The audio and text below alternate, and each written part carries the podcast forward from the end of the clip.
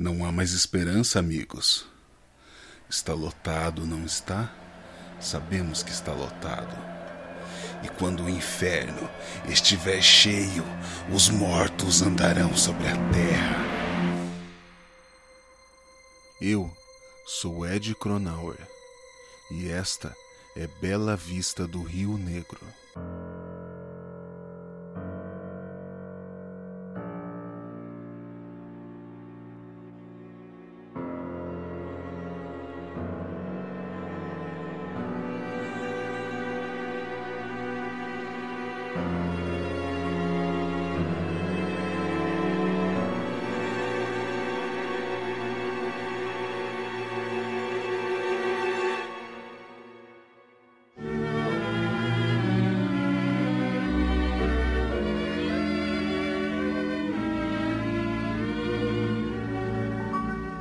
When you wish upon a star, makes no difference who you are. Anything your heart desires will come to you. Amigos, o coveiro da cidade, o eterno senhor Dampé, nos avisou que várias covas do cemitério estão abertas e tiveram seus corpos removidos. O delegado Wilson acredita que realmente seja um furto, já que corpos de mortos não andam por aí, não é mesmo? não depois do acordo que fizemos. E estamos cumprindo nossa parte. O criminoso que roubou os corpos agiu enquanto Dampé conversava com seu pequeno amigo elfo. Em poucos minutos, várias covas foram abertas e os corpos roubados. Nosso coveiro acredita que viu o ladrão. Quando ele descobriu o furto, viu um sujeito de calças e paletó vermelho correndo de costas em direção à floresta. Ladrões de corpos, caros ouvintes. Onde este mundo vai parar?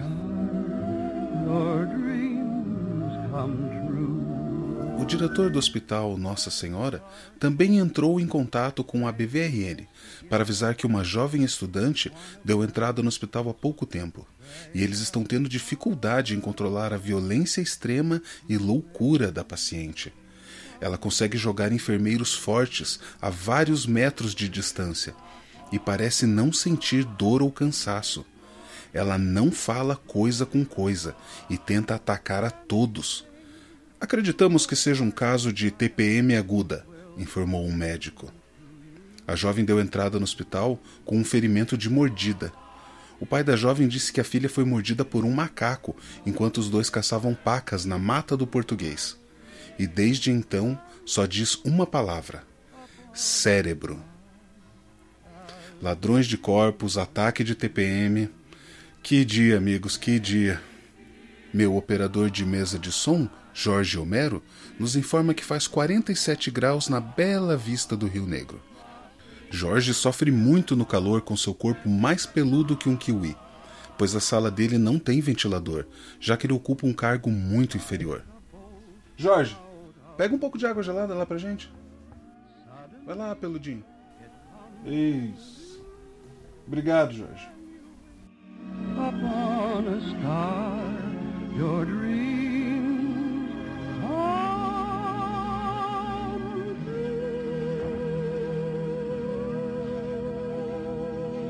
E agora, receita da semana.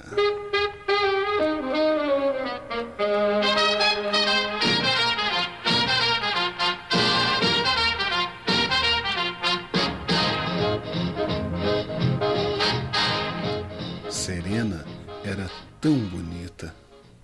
Longos cabelos castanhos, olhos caramelo com longos cílios porque ela foi casar-se com aquele idiota. Mauro. Contador. Hum. Quem é que gosta de contadores, queridos ouvintes? Ninguém gosta. Nem a mãe deles. Já conheceu a mãe de um contador? Elas não existem, porque eles vêm todos das profundezas das trevas. Mauro era muito arrogante e agressivo, sempre mal-humorado, mas Serena Como seu próprio nome dizia, tinha a calma de uma pedra, tranquila como um lago, sempre serena, sempre suave. Isso ajudava o casal a conseguir conviver. Mauro gritava, Serena sorria. Por que essa casa está essa bagunça? Quer que eu viva nessa sujeira, sua porca? Eu não sou um porco igual você. Claro, meu bem. Eu nem notei que a casa estava tão suja. Eu vou limpar já. Não era essa a vida que Serena imaginava. Ela imaginava que teria um marido chegando em casa com um sorriso, e eles conversariam e seriam felizes. Que ele notasse que ela está arrumada e bonita. Mas tudo bem. Talvez ele mudasse. Talvez um dia ele se tornasse o marido que ela merecia. Naquele dia, sua sogra, Valquíria, viria jantar em sua casa. Ah, isso seria problemático. Que mulher difícil Valquíria era. Serena não sabia quem era pior, se ela ou o filho. Mas ela estava disposta a se esforçar para agradar e, quem sabe, quebrar o muro de gelo entre os dois. Ela preparou o pato com molho de laranja, que era o preferido da sogra. Fez tudo como ela sabia que agradaria. Fez arroz soltinho com cebola e alho, do jeito que Mauro gostava. Salada de rúcula e batata doce. Tudo perfeito. Dez minutos antes deles chegarem, ainda deu tempo de colocar um vestido, arrumar o cabelo e se maquiar. Um pouco às pressas, mas com muito carinho. Eles chegaram frios e não lhe deram boa noite. Ela serviu a mesa e sentou-se. Ela sorriu mas ninguém respondeu. Ela pegou uma colher com um pouco de pato, um pouco de arroz e levou até a boca. Estava delicioso. Hum, ela fez, esperando simpatia de alguém. Mas os dois fingiram que Serena não existia. De canto de olho, ela viu Mauro fazer cara de nojo ao mastigar o pato. Você colocou o alho nesse arroz? disse Valquíria com cara de nojo. Sim, coloquei, respondeu Serena curiosa. Não ficou bom o tempero? A velha nem respondeu, somente ergueu as sobrancelhas. Por que esta carne está crua desse jeito? Achei que você gostasse mal passada. Eu gosto mal passada, não crua. Você deveria prestar atenção quando Mauro te fala as coisas. Ele te fala para o seu próprio bem disse Valkyria nojenta. Você parece que não sabe fazer nada. Que porra você faz o dia inteiro? Eu te disse, filho, que ela não tem as qualidades para ser uma dona de casa. Você não deveria ter se casado com ela. Calma, eu fiz o melhor que eu pude para vocês. Eu não tenho culpa se eu errei no tempero. Ela não conseguiu terminar a frase. Mauro a acertou com um soco do lado do olho esquerdo. Ela apagou por alguns segundos. Quando voltou, estava deitada com o rosto no chão, sobre o tapete vermelho que sua sogra colocou em sua sala de jantar, sem ela querer. Ela odiava aquele tapete. Você respeite minha mãe, que é nossa convidada, e você serve para ela essa porcaria de comida e ainda fica retrucando com ela. Pode deixar, filho. Eu virei aqui amanhã à tarde e vou ensinar essa incompetente como é que se cozinha. No dia seguinte, Serena esperou sua sogra chegar para preparar o jantar. Ela novamente esforçou-se muito. Cuidou para que a carne não ficasse mal passada demais, pois agora ela aprendeu a lição na noite anterior. Preparou tudo do jeito que seu marido tanto gostava. Depois de terminar, foi até seu quarto e arrumou-se. Vestido vermelho, batom, pó de arroz. As unhas ela fez pela manhã, então isso não tomou tempo. Seu marido chegou em casa lendo os papéis de contabilidade que ele tanto amava. Ignorou Serena. Sentou-se e esperou o jantar. Ela serviu a mesa e sentou-se também. Ele cortou a carne, colocou um pedaço na boca e engoliu. Ficou um pouco surpreso. Comeu novamente e novamente. Ele parecia satisfeito dessa vez. Gostou da comida, meu bem? Está ótima, até que você não é tão inútil. Você fez com a minha mãe? E ela disse: Sim, querido, eu fiz com a sua mãe.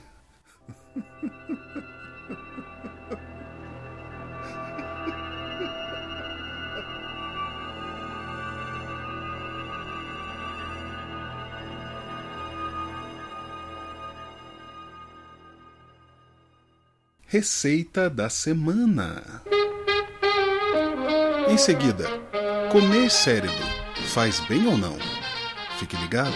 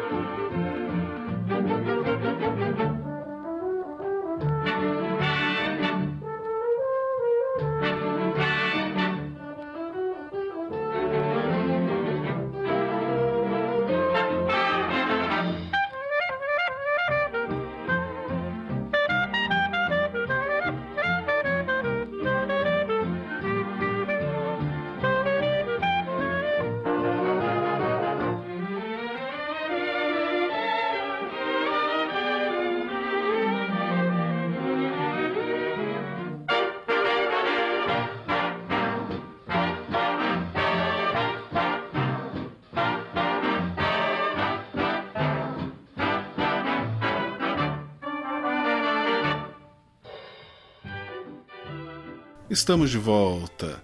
Ouvinte, este recado é para você. Isso mesmo, você. Equinócio, o ser esquelético e cinza que te segue para todos os lugares, entrou em contato com a BVRN. Ele disse que desde o último programa você tem estado muito curioso procurando equinócio por todas as partes, mesmo sabendo que ele se esconde atrás de você o tempo todo e não deve ser visto. Você se vira rapidamente tentando vê-lo, procura lugares abertos tentando fazer com que ele não tenha onde se esconder. Ouvinte, lembre-se, você já foi avisado no último programa. Você não pode vê-lo. Ninguém sabe o que pode acontecer, nem mesmo equinócio mas ele afirma que o amigo de um primo também tinha um ser esquelético e cinza que o seguia para todos os lugares e nunca podia ser visto. Um dia, os dois se olharam olho no olho.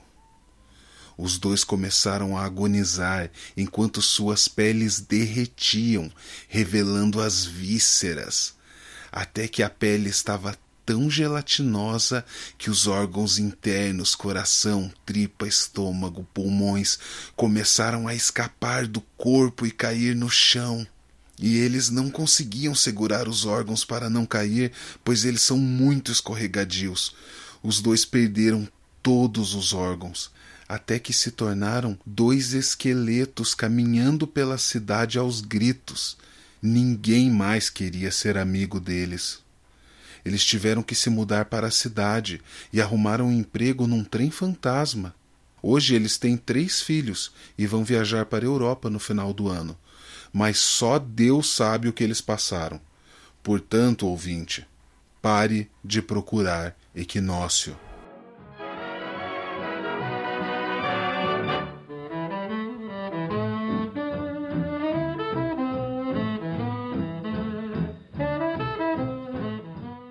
Você acorda muito bem consigo mesmo e se lembra de sua grande conquista na noite passada. Uma pessoa que parece ter vindo do paraíso, linda como um anjo. Como é possível uma pessoa ser tão bonita? Cabelos, olhos, tudo perfeito. Te fez rir a noite inteira. Inteligente, a perfeição. Isso a perfeição é um bom apelido. Mas ninguém está na cama com você. Você se senta na cama e estica seus pés. A cama está completamente coberta de sangue. Seu lençol branco está vermelho e você sente muita dor nos joelhos, porque do joelho para baixo suas pernas foram arrancadas. Você grita de dor e olha em volta, mas não há ninguém para te socorrer. Suas pernas, por que a perfeição faria isso com você? Por quê? Você pensa em correr para algum lugar pedir ajuda, mas você não pode. Como vai encostar a carne viva de seus joelhos no chão? O que você fará agora? A dor não te deixa pensar. Mas então você está em um campo verde, todo gramado, de horizonte a horizonte. O céu é de algodão doce. Você ainda está em sua cama. É um sonho, você pensa. É claro que é. Ninguém é teletransportado assim. Você gira e sente seu corpo inteiro se aquecendo, primeiro escurecendo, depois clareando. Você vê o teto do seu quarto. Era um sonho. Era um sonho, graças a Deus. Que pesadelo horrível você vê a perfeição na porta do seu quarto de costas, passando uma pedra em algo. Você diz: Você não vai acreditar no sonho horrível que eu tive. O que é isso? O dedo toca o fio de uma lâmina. Você vê a perfeição vindo em sua direção, com um facão recém-afiado. Você tenta se levantar mas você foi amarrado à cama. Por que? Você pensa. Desta vez você não acordou.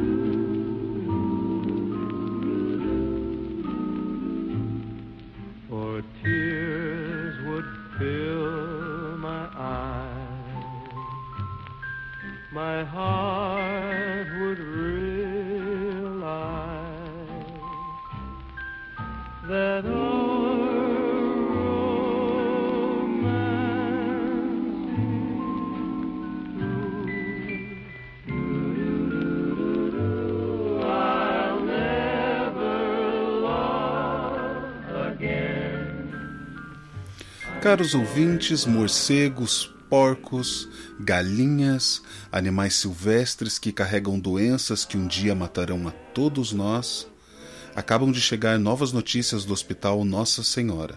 Os enfermeiros e médicos que estavam atendendo a jovem mordida por um macaco estão apresentando sinais de violência extrema e loucura os médicos dizem estar perplexos, pois essa é a primeira vez que eles viram um caso de TPM transmissível.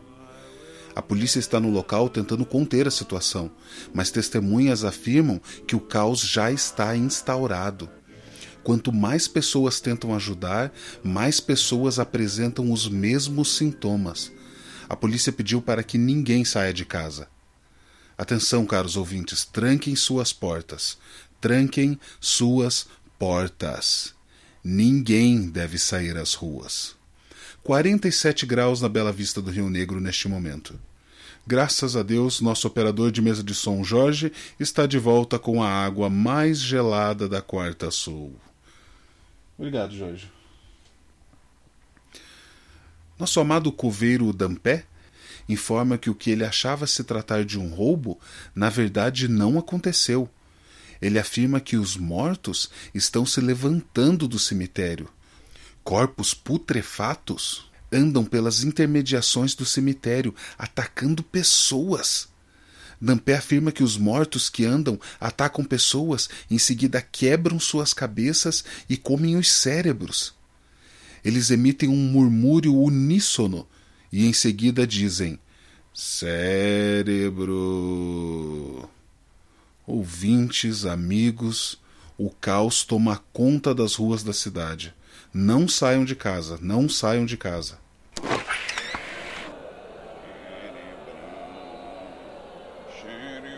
Ouvintes, da janela do estúdio eu posso ver centenas de pessoas num andar vagaroso, cobertas de sangue. As pessoas com sinais de violência extrema e loucura estão vindo da rua do hospital. Milhares delas, ouvintes. Elas estão se juntando com os mortos que andam aqui perto do estúdio. O que faremos, ouvintes? Não saiam de casa, não saiam de casa. Agora elas estão todas misturadas. As pessoas que vieram do hospital com comportamento de violência extrema e loucura estão juntas com os mortos que andam.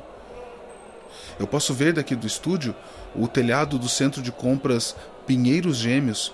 Um grupo de pessoas armadas bloquearam a porta que dá acesso ao telhado e elas estão em cima do telhado agora. O grupo está acendendo uma fogueira no telhado. Acho que acredito que para chamar as pessoas que ainda estão vivas. Eles estão. Olha lá, ouvintes, eles estão acenando para mim. Oh! Eles não podem me ouvir com o murmúrio que vem das ruas? Ah, não, ouvintes. Uma mulher está correndo no meio dos mortos-vivos e das pessoas com TPM. Ela está correndo em direção ao, ao centro de compras, ouvintes. Ela não vai conseguir passar. Ela não vai conseguir passar o grupo de pessoas do telhado atirando nos mortos-vivos e nas pessoas com TPM. Ah, ela conseguiu! Ela conseguiu, ouvintes, ela conseguiu passar. Ah, não, peraí. Ela não conseguiu, pegaram ela. Ah, ouvintes, não tá fácil para ninguém. O que que, que que foi isso? Ouvintes, o, meu operador de mesa de som, o Jorge Homero, que é mais peludo que um kiwi, ele também tá com TPM. Ele tá tentando entrar no estúdio. O que, que você quer? O Vince ele está com um olhar de violência extrema e loucura. Ai, consegui bloquear a porta. Isso vai me dar um tempo. Jorge! O que, que, você quer, Jorge? O que, que, você quer? Ele tá tentando. Ele tá tentando entrar, ouvintes! Ai, meu Deus! Vamos a um rápido intervalo e logo voltaremos com o fim do mundo!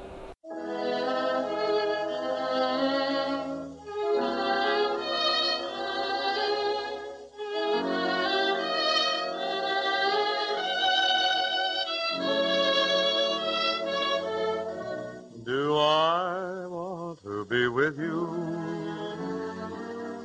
as the years come and go. Only forever, if you care to know. Would I grant all your wishes and be proud of the task?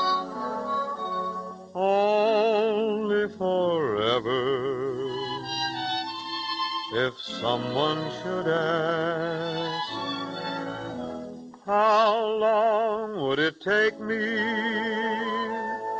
to be near if you beckon? Offhand, I would figure less than a second. Do you think I'll remember? how you looked when you smiled. Only forever. That's putting it mild. Ouvintes, o Jorge ainda tá tentando entrar aqui na sala, mas eu vou dar uma notícia rápida antes de, de que tudo acabe. Dona Marta Parafuso, cidadã citada no último programa, foi levada para o sanatório municipal nesta manhã. Agentes de saúde disseram que quando chegaram na casa dela, ela havia construído uma máquina gigantesca, cheia de engrenagens grandes ligadas a engrenagens pequenas, cilindros, pistões, tudo batendo e girando em frenesi. Dona Marta Parafuso teria dito aos agentes: Não toquem no difusor de dobra temporal, ou eles destruirão a todos nós. Não toquem! Os agentes preferiram deixar a máquina ligada por não saber do que se tratava. Pouco depois, a máquina parou sozinha. O barulho metálico e animalesco e as luzes de movimento repentino sumiram instantaneamente. Teria Dona Marta Parafuso relação com esses estranhos fenômenos? Seriam eles criação da máquina que ela construiu? Nunca saberemos. Ouvintes, o Jorge está forçando a porta. Eu acho que ele vai entrar a qualquer minuto.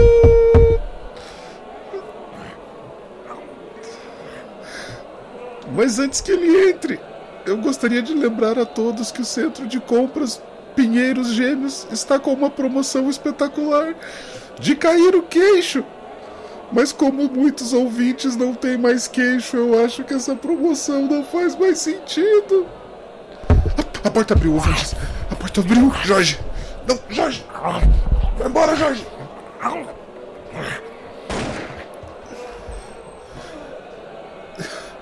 Caros, caros ouvintes, eu estava sendo atacado pelo nosso operador de mesa de som Jorge Homero, que é mais peludo que um kiwi. Mas graças a Deus, ouvintes, graças a Deus, meus amigos do telhado do shopping atiraram nele pela janela do estúdio e me salvaram. Me salvaram, ouvintes, graças a Deus. Graças a Deus me salvaram.